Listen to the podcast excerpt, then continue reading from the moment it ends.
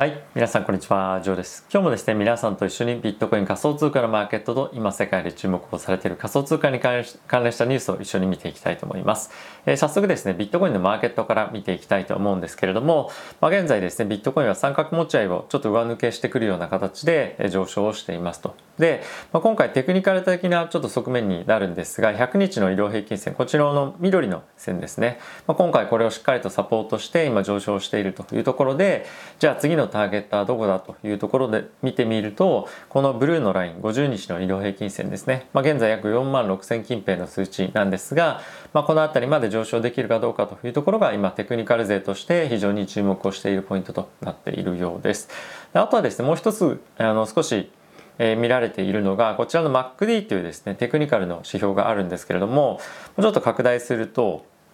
えっと、今こちらの先行指数がですねブルーのラインが上向きになってきてるんですね。なので、まあ、そういったところもあってちょっと前向き前前のめりな感じになってる方も、まあ、いると言われています。ただしあの我々がちょっとやっぱ今気にしなきゃいけないのは株式市場も含めた今グローバルなマーケットだと思うので、まあ、こういったテクニカルな指標も非常に重要だとは思うんですけれどもやっぱりまあそれがまあ、あってプラスアルファでやっぱりしっかりと株式市場だったりとかっていうのを見ながらじゃあここから買っていくのかどうかとか、まあ、あとはまだまだ不安定なので、まあ、急ぐ必要はないよねというところになっていくのかっていうのは見極めが必要かなと思っています。で僕としてはやっぱり今回この100日移動平均線近辺のレンジが底堅いよねというふうに、まあ、なってるのはいいと思うんですが、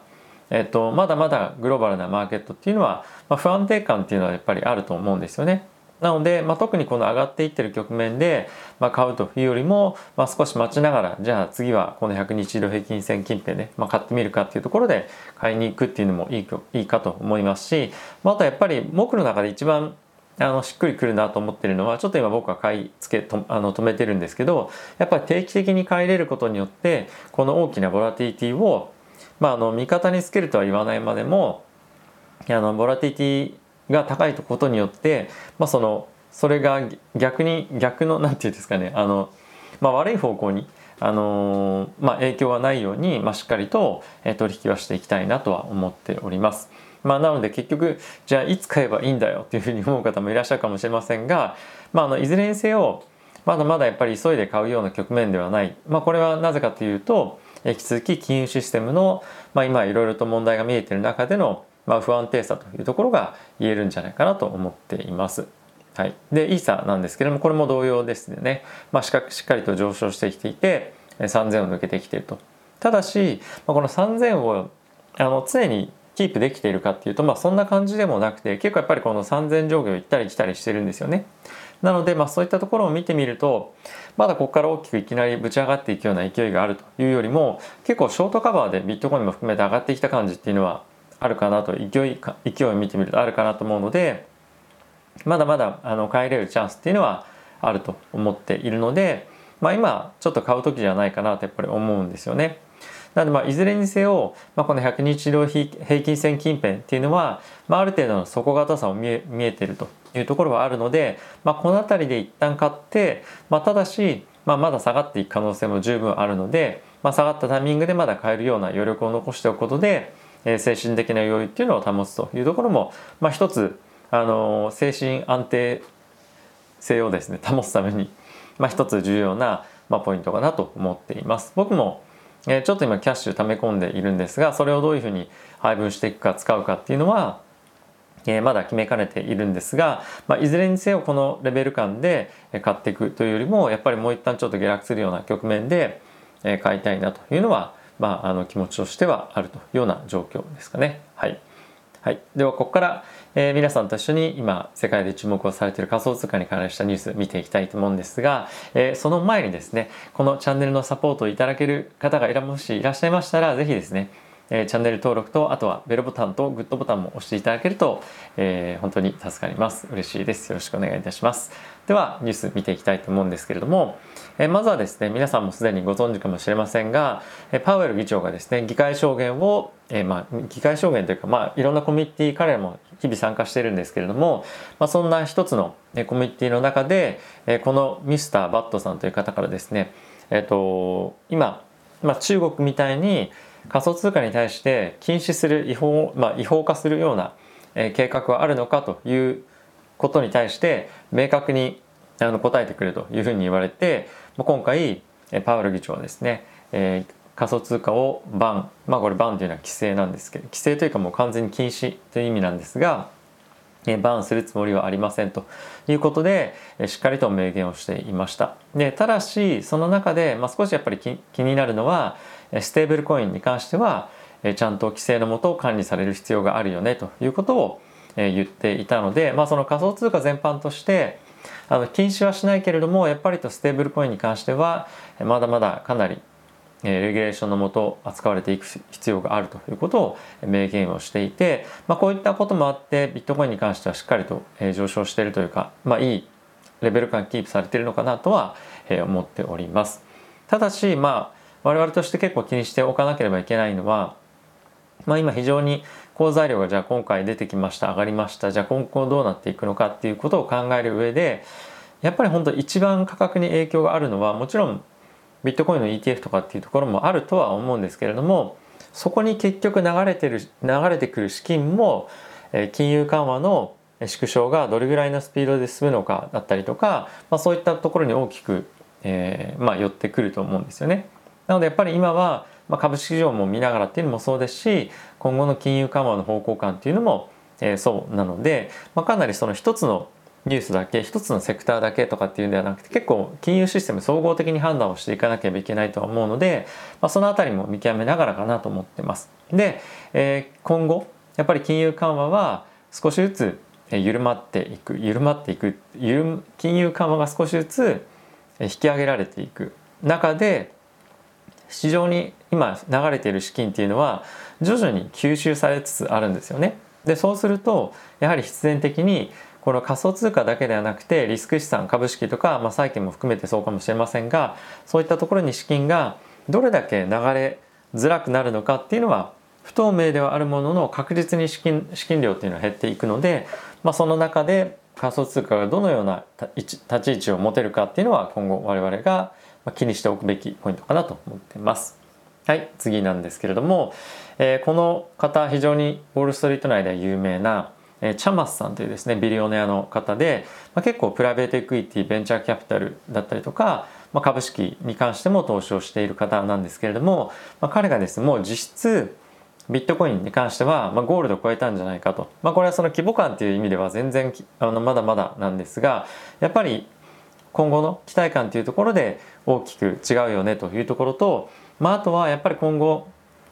その日々の生活に加わってくるっていうところだったりとかまた Web3 っていうところが発展し発展発達することによって、まあ、大きく変わってくるんではないかということが、まあ、言われていますと。で具体的にじゃあ Web3 にどういうふうに組み入れられるのかとか Web3 の世界になった時にどうなるのかっていうのは具体的には触れられていないんですけれどもやはり彼としても非常にビットコインに可能性を感じていて、まあ、かなりの資金を入れてるとでかなりっていうのがいくらかっていうのは言われてないんですけれどもやっぱりそういったところにはしっかりと資金を入れてますとでそれ以外の、まあ、アルトコインというふうに言われるものたちに対しては、まあ、そんなに資金は入れてないんですが間違いなくこの分野は今後さらにさらに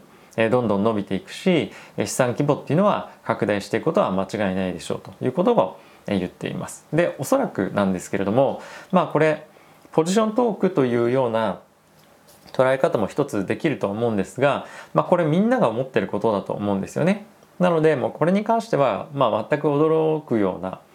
あの、まあ、そのゴールドに対して変わるとかっていうよりも仮想通貨の市場がどんどんどんどん広がってくるっていうのはもう我々も含めえみんなの認識だと思ってます。でこれはビットコインプラスどの通貨かっていうのは正直わからないよね。でもやっぱりビットコインは今後も今後も残り続けるしさらにどんどんどんどん拡散拡大していくっていうのはもうコンセンサスだと思ってます。その中でやっぱりこういう大口のかつ影響力のある投資家が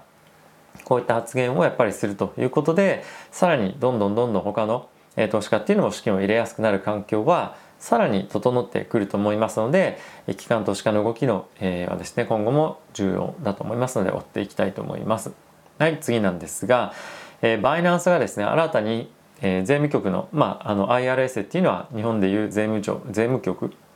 あのなんですけれども、まあ、そこで働いていた方を、まあ、さらに雇いましたということを発表していました。で、えー、その中の一人なんですけれども、えー、以前ですねマウントゴックス事件の調査をしていた方とかっていうのも入っていてもう最近はですね金に